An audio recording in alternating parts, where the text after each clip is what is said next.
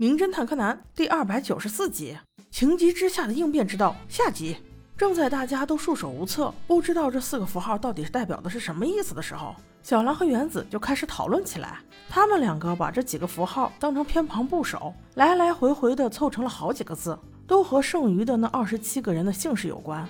但是拼了很久，都没有一个是完全对得上号的。小兰眼看这种情势，一时半会儿也回不了家，于是去找电话亭给爸爸打电话，说是要晚点回去。而高木警官则是被派到了八楼继续执勤。正在高木警官等电梯的时候，被一个黑影给盯上了。眼看着这个黑影靠他越来越近，这一点拍的还真的有点怕怕呀。但是我想不应该呀，大庭广众之下，旁边还这么多警察，难道凶手真的要袭警吗？即使要收拾警察，你也挑个灵光的。高木对你又构不成威胁，你打他干嘛？但是细一看，下一秒就发现了，原来有袭警嫌疑的人是小兰。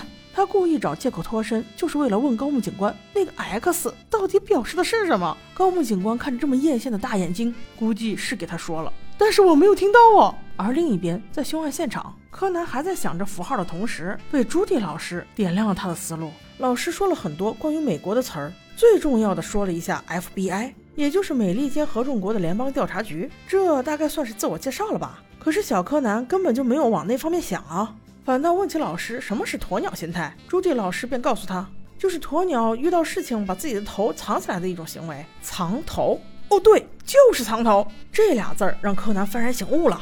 他在对比之后得到了真正的结论。只不过这次是在大庭广众之下，他的麻醉针又用不了，只能想方设法的去点醒木木警官。他找了几个字，在小本本上写来画去的，跟木木警官讲了一下他的思路。当然，木木警官也没有让我们失望，很快就在名单中找到了那个可疑的人。他的全名叫国吉文泰，国字在情急之下省略了里面的文字，所以就是一个方框。而吉文泰这三个字的上半部分，如果是写在信封中的另外一张纸上，而且又被抽走了，那么剩下来的正好就是圈、叉和不规则的三角形，这绝不是巧合。于是木木警官立刻就找人去逮捕了这个国籍文泰。他正在这栋大楼的办公区里面办公，看到了警察来找他，倒是平静的很，显然已经想好了怎么应付警察。他嚣张地说：“你们要是想抓我，最起码要找到被我偷去的文件吧。”正在此时，高木又一次在柯南的帮助下大显身手。他把那个文件从碎纸机找了出来，并且已经拼好了，正好和吉文泰三个字完全吻合。我看你这个杀人凶手现在还有什么话说？无奈之下，国吉文泰只能全部都招了。而此时，小柯南早已经消失无踪，去找他的小兰姐姐了。在各种追问三个 X 到底是什么意思无果之后，他偷偷看见了小兰给新一传的一通消息，后面也加了三个 X。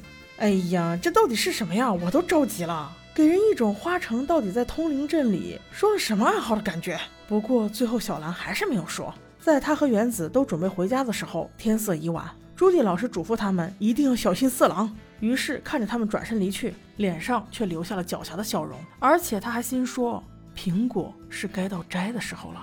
由于这一集留下的悬念实在是太多了，所以我打算把彩蛋再说一遍。在彩蛋中，朱迪老师换上了金色长发的妆容，在给一个叫肖恩的人写邮件，应该也是黑衣组织中的一员吧。他在邮件中说：“如果我问你，你认为天堂会存在吗？